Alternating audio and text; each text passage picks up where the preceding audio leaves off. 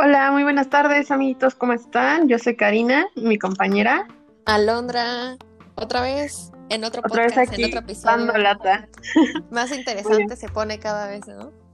Exactamente. Bueno, hoy vamos a empezar algo diferente.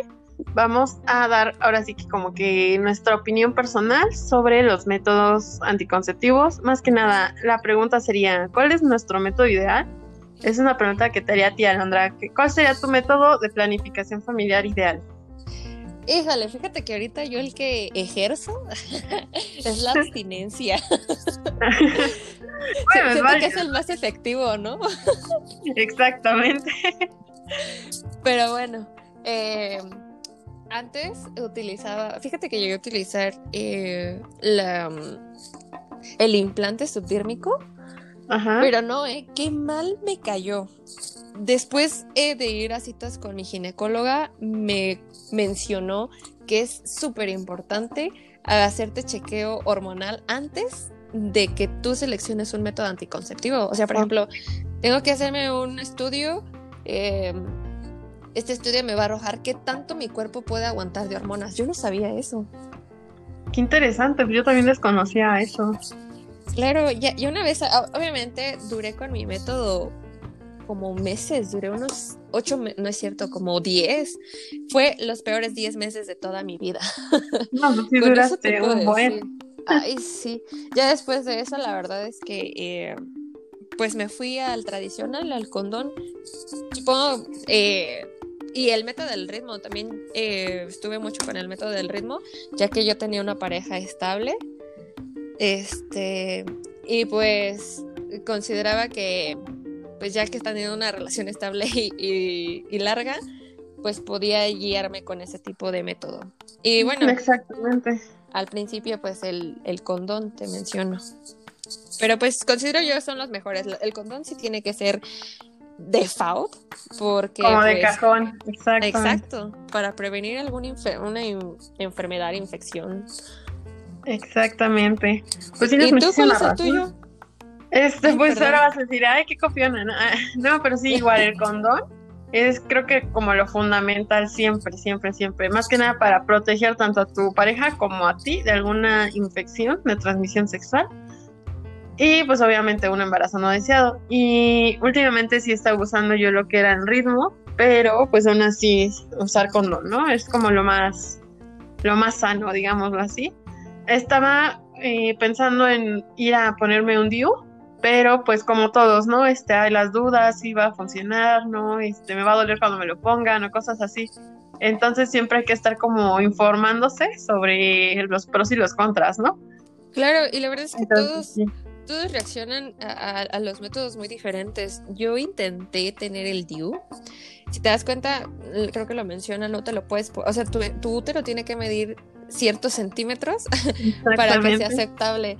Cuando a mí me lo me hicieron, eh, me preguntaron, ¿no? O sea, yo no nunca he tenido un embarazo ni un riesgo, nada. O sea, cuando fui me dijeron que tenía, o sea, que tenía que medirlo, por así decirlo. No, fue el dolor más impresionante que he sentido en toda mi vida. No, pues sí, es que también como dicen, cada cuerpo es diferente. Y algunas que de verdad dicen, no me duele, ni siquiera lo siento. Otras que dicen, me tumba la cama cada vez que voy a empezar mi menstruación. La verdad es que sí hay que informarse mucho eh, sobre los métodos. No es un tema como que tan sencillo de abordar, ¿sabes? E incluso como te mencioné, eh, lo de que tenemos que como mujer checarnos nuestras hormonas, porque no podemos meternos cualquier cosa. Sí, pues no es como que vayas y te metas algo, o sea, tienes que estar bien consciente de qué es lo que estás haciendo y más que nada tener la ayuda de algún profesional que sepa correctamente lo que están, te están poniendo. Sí, pero pues también por vergüenza y por hacer las cosas en secreto, pues nos exponemos demasiado. Y eso es algo que no debería ser bien visto. Exactamente. Pero pues sí, de hecho, si a muchos le preguntan, eh, le preguntas pues, todos son condón. Todos. No conocen casi ni la mitad de métodos que existen.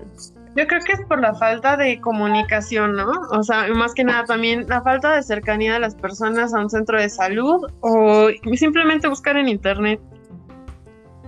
Pues sí, pero, si te das pues, cuenta, por ejemplo, si una persona tiene eh, cuando yo quise decirle a mi mamá, oye, ¿me acompañas al centro de salud para buscar mi método anticonceptivo?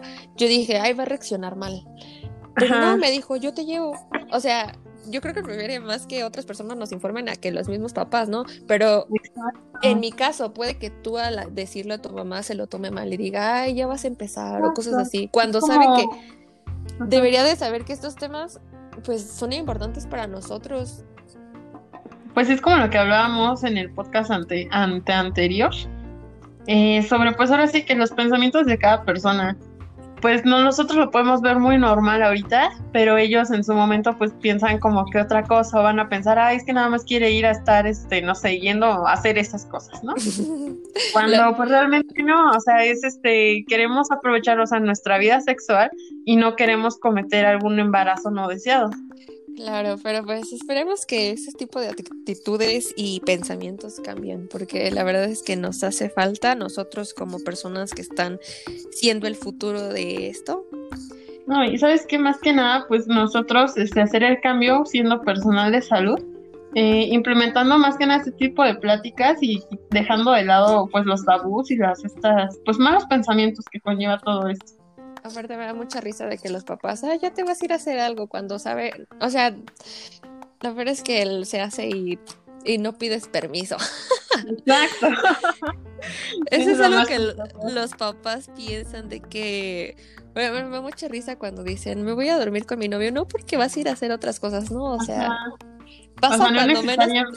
Exacto, pasa cuando menos se lo esperan, pero pues pero pues es la desinformación como lo mencionamos mil veces. Pero bueno. Esperamos, Esperamos les haya gustado este, este podcast. Ya un poco más íntimo y más este acá chismezón. chismecito. Para, echar un chismecito. Una copita de vino estaré al 100, ¿eh? Exactamente. Bueno. Pero bueno, llegamos ahora sí al final de estos podcasts. Esperemos les haya servido. Y les haya gustado mucho. Y cualquier duda que tengan, no, no, este, pues omitan buscar información o acercarse a algún profesional de la salud. Con confianza. Más vale prevenir que que lamentar. Exacto. Pero bueno, nos vemos en el siguiente trabajo, compañeros. Pásenla bonito. Bye. Bye.